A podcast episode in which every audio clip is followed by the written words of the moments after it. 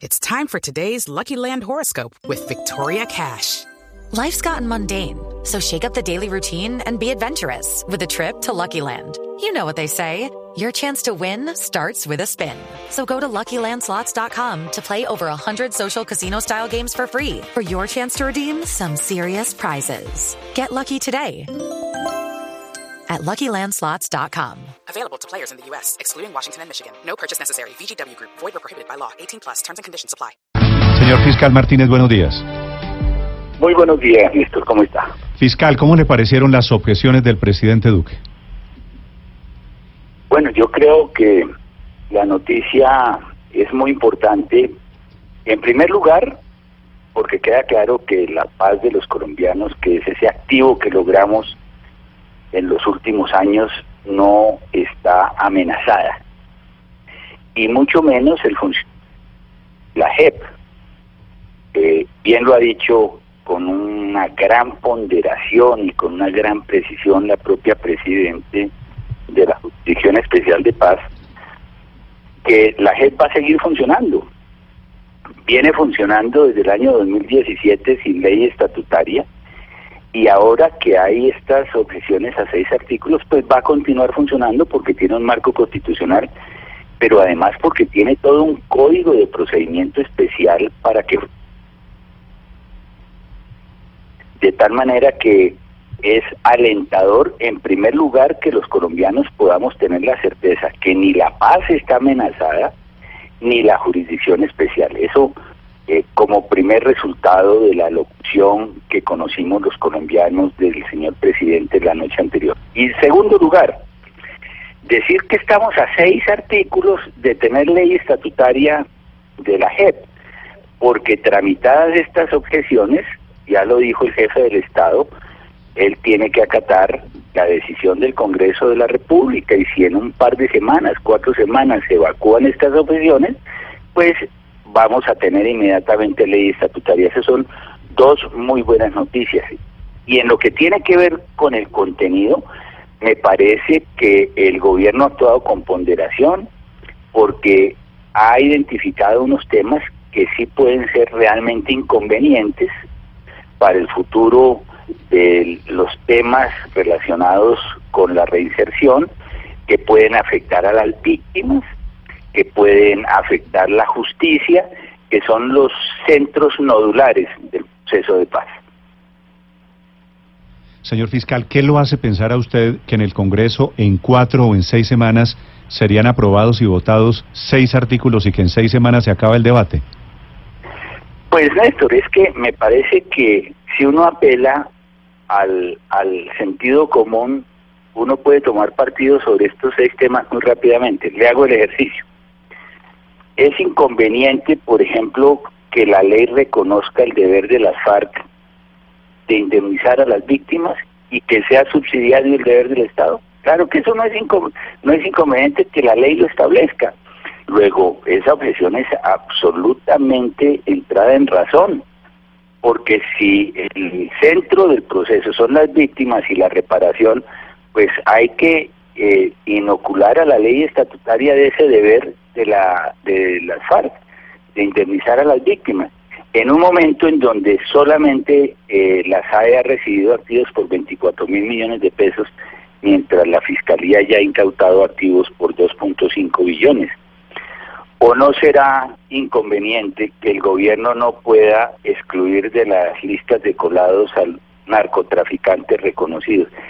Durante toda la historia, desde que yo me acuerdo, desde la ley 418, han intentado meter colados, siempre narcotraficantes compran eh, espacios en esas listas de reinsertados en todos los procesos de paz y todos los gobiernos han tenido esa facultad de sacar de las listas a personas inescrupulosas que se terminan siendo colados. ¿Cómo no va a ser conveniente mantener esa facultad para el gobierno? Eso no requiere mucho debate ni mucho trámite. Pero es más, es que varios de estos puntos también fueron analizados por el Congreso de la República en el año 2017. Yo recuerdo que con el ministro Cristo, después con el ministro Rivera, con el alto comisionado de la paz, en el Congreso llegamos a unos acuerdos y es que, por ejemplo, los delitos permanentes, si traspasaban la cerca del primero de diciembre del 2016, serían de conocimiento cuando se tratara de asuntos de narcotráfico de la Fiscalía General de la Nación. Eso lo acordamos todos, consideramos que era lo más conveniente para que el narcotráfico no se beneficiara de los privilegios de la JEP. Y ahora se ha dicho que eso es inconstitucional. Muy bien, como hay que acatar el fallo, plantearle esa reforma constitucional al país es nada menos que eh, revivir eh, una norma con alcance constitucional que le dé sentido a eso que era un propósito de consenso en el Congreso de la República y que la opinión pública ve muy bien. Mire, eh, yo tengo aquí encuestas del Centro Nacional de Consultoría que pude conocer el fin de semana, por ejemplo, que dice que el 91% de los colombianos está de acuerdo que quienes reincidan en el secuestro y en el narcotráfico pierdan los beneficios de la JEP no que tengan gradualidad en la pérdida de los beneficios y que los pierdan todos. ¿Sabe, fiscal, quién contrató esa encuesta? Eh, no sé decirle, yo tuve conocimiento de esa encuesta. el contratante, el contratante de esa encuesta es el Centro Democrático, lo cual me lleva a hacerle una pregunta, señor fiscal, que usted ha escuchado seguramente mucho en las últimas semanas, en los últimos días, y es que usted y el Centro Democrático están intentando darle este golpe a la Jurisdicción Especial de Paz. Quisiera preguntarle cuál es su respuesta a ese argumento. Néstor, usted acaba de oír a la presidenta de la Jurisdicción Especial de Paz que dice claramente que la JEP sigue funcionando. O sea, eso es contraevidente ese argumento que están utilizando que no tiene sino un contenido político. Es que mire esto, en esto tenemos que ser coherentes. Por ejemplo, en materia de coherencia nadie puede decir que el fiscal no la ha mantenido si es que siempre ha mantenido los mismos argumentos desde hace tres años sobre los delitos de ejecución permanente, sobre la reincidencia, etcétera, etcétera.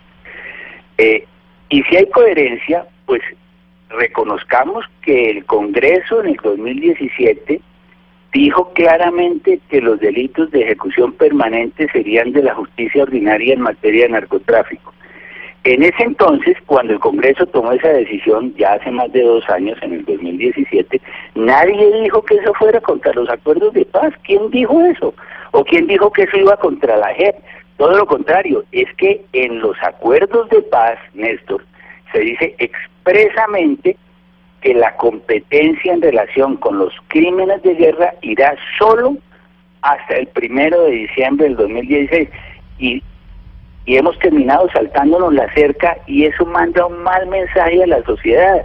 O sea, que los reinsertados sigan cometiendo delitos y mantengan los privilegios de la JEP, esa no es una buena señal en materia de política criminal. Eh, señor fiscal, pero acabamos de entrevistar al expresidente de la Corte Constitucional, Juan Carlos Senao, y él nos dice que está muy preocupado porque por esta vía de las seis objeciones se podría caer toda la ley estatutaria, que es darle la oportunidad al Congreso de archivarlo. ¿Usted qué, qué puede comentarnos sobre eso?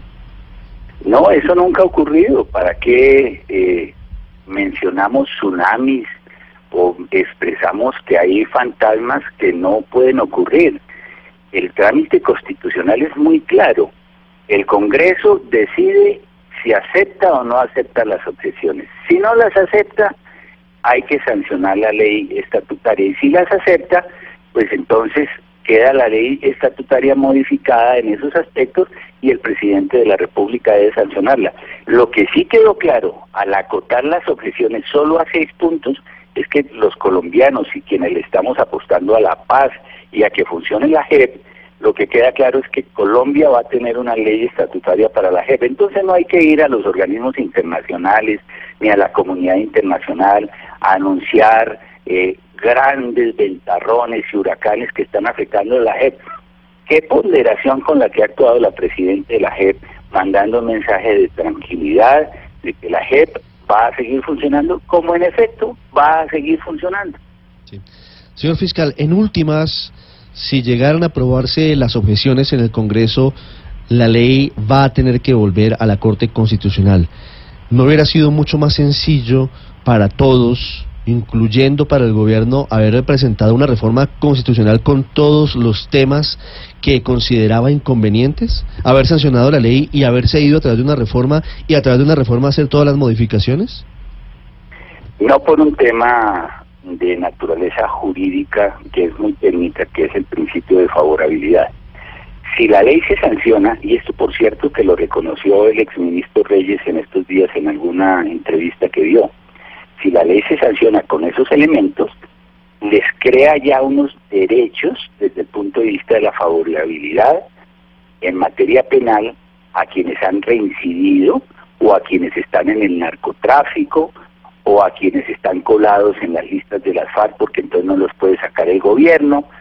Eso crea unos beneficios que son absolutamente inconvenientes. Ahora bien, si después de discutir estos temas en el Congreso se considera que mejor así, pues así tendremos que actuar todos los colombianos.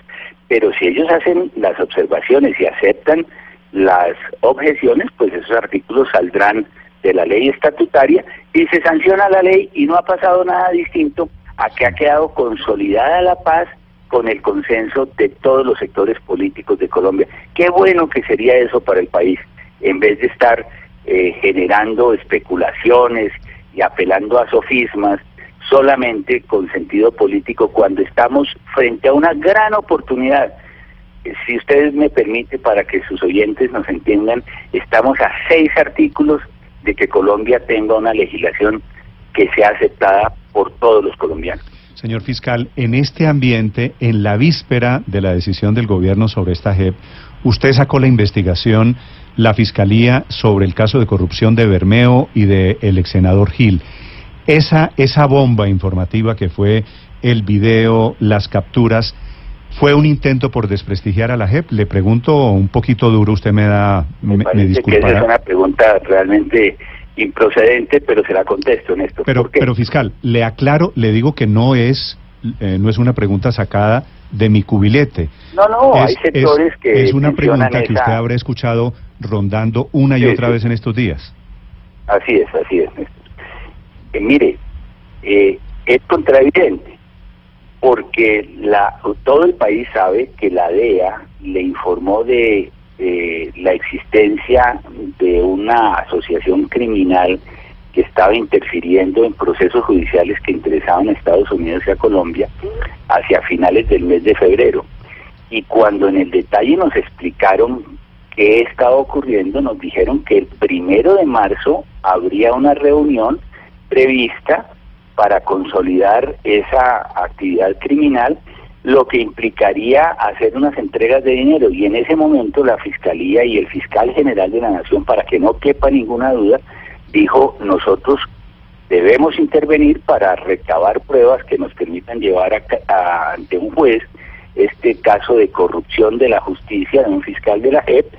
Y eso fue lo que hicimos pero las fechas estuvieron determinadas por las circunstancias de los hechos. La reunión estaba prevista para el primero de marzo y nada tiene que ver con las objeciones que había que presentar a la JEP.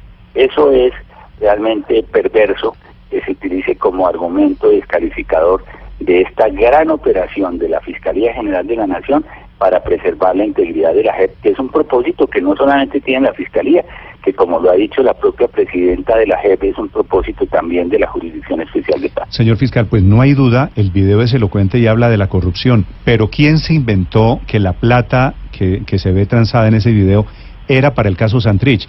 ¿Fueron los agentes que le propusieron el negocio a los señores Bermeo y compañía? Mire, cuando nosotros conocimos del relato de los hechos, es decir, hacia finales del mes de febrero, se nos manifestó que había algún interés de interferir en ese caso por parte de esa asociación criminal. Y cuando nosotros intervenimos en la operación y actuamos a través de agente encubierto, ya existía el ofrecimiento del señor Bermeo de interferir el proceso del señor Santriz. Ahora bien, en las conversaciones que se llevaron a cabo en el Hotel Marriott de Bogotá, Bermeo, y esos audios los conoce el país porque fueron presentados en la audiencia respectiva, Bermeo dijo haber interferido en la remisión de la carta al Departamento de Justicia de los Estados Unidos y Bermeo manifestó haber actuado y estar actuando internamente en la JEP para interferir en ese proceso. al señor Santrich, entonces lo menciona Bermeo, pero la fiscalía no tiene evidencias de que el señor Santrich haya interferido como persona en ese proceso. Si tuviera una evidencia, tengan ustedes la seguridad que ya le hubiera hecho una imputación, pero no se le ha imputado porque no se le ha visto a partir de las pruebas que tiene que haya un involucramiento personal de él. Por eso es que eh, faltan a la verdad quienes dicen que la Procuraduría y la Fiscalía tenemos puntos de vista distintos. No, la Procuraduría dice que no hay pruebas en este momento que vinculen a Santriz y la Fiscalía sostiene lo mismo al punto que no le ha hecho ninguna imputación sobre la materia. Un ejemplo. Pero fiscal, lo que usted me está en diciendo... En los diálogos que se mantuvieron en el Hotel Marriott se menciona a un magistrado de la JEP y no por ese hecho, esa es una evidencia que involucre realmente una conducta de ese magistrado, por eso tampoco se le ha compulsado copias. Entonces, esta es una investigación que apenas está empezando, Néstor, mm. y habrá de dar todas sus luces en la medida en que siga avanzando la investigación. Pero, señor fiscal, es decir, en este punto y hora, Bermeo es, eh, los viejos bogotanos decían pajudo, es un habla carreta, es un vendedor de humo porque decía una cosa que no necesariamente era cierta, digo, aplicada al tema de Santrich? En este momento lo que sabemos es que él hizo esos ofrecimientos, le manifestó a agentes encubiertos que había actuado en ese caso y le pidió una plata a terceros para seguir actuando en ejercicio de sus funciones. Eso es lo que técnicamente se llama un cohecho propio y nadie tiene dudas de que actuó en el marco de la corrupción judicial porque recibió unos dineros con el propósito de actuar en el, ejercicio de sus funciones de manera abiertamente ilegal. Sí. Señor fiscal, el agente mexicano que se escucha en los videos, que se ve en las grabaciones, ¿es el agente encubierto de la DEA? No sé si se, no no sé si sea una figura de agente encubierto es eh, para el caso de la fiscalía general de la nación es un colaborador de las autoridades americanas que ellos le presentan a la fiscalía como una fuente mm. en el caso correspondiente. ¿Y por eso no hay acción penal contra él? ¿Por eso la fiscalía hoy no tiene ninguna investigación contra esta persona en Colombia? Eh, ellos han actuado en el marco de la cooperación judicial internacional. Ellos podrían haber utilizado esas evidencias para iniciar unas actuaciones en los Estados Unidos y eventualmente haber solicitado eh, la extradición de las personas involucradas en esos hechos. Pero dada la circunstancia de que era un hecho que estaba ocurriendo de manera inminente y en el que la justicia colombiana puede actuar, dio lugar a que ellos entregaran esa información para que la Fiscalía colombiana actuara en el marco de la cooperación que mantenemos con el Departamento de Justicia de los Estados Unidos. Señor fiscal, ¿qué tanta posibilidad o qué tanto margen de maniobra tiene la DEA para adelantar investigaciones en Colombia? Porque en este caso los vemos muy activos. Sí, es, la DEA la que, la que alerta. Claro, entonces la pregunta es, ¿detrás de esto hay narcotráfico o qué delito estarían cometiendo como para que sea de interés de los Estados Unidos? ¿O Estados Unidos participa activamente en todas las investigaciones en Colombia vinculadas con la JEP? Ellos están muy activos en los temas de su competencia, ellos tienen un protocolo con el gobierno colombiano, en ese marco siempre actúan y lo que es evidente es que, por ejemplo, agencias encubiertas y entregas controladas hacemos al día dos o tres eventualmente con la participación de las autoridades americanas en el caso del narcotráfico mm. y a veces existen estas eh, imbricaciones con otro tipo de delitos que dejan en conocimiento de las autoridades colombianas. Señor fiscal, ¿Bermeo sí fue el responsable de que se hubiera retrasado la carta la famosa de 472 pidiendo las pruebas a Estados Unidos?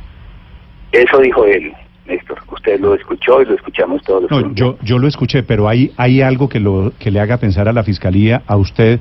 Estamos que empezando una investigación, Néstor. Es que esto ocurrió apenas la semana pasada. Sí, pero, pero en este punto, eh, ¿Bermeo ha dado alguna prueba de que lo que dice es cierto? No, porque lo único, el único contacto que tuvo la fiscalía con Bermeo fue en el Hotel Marriott a través de la gente encubierto.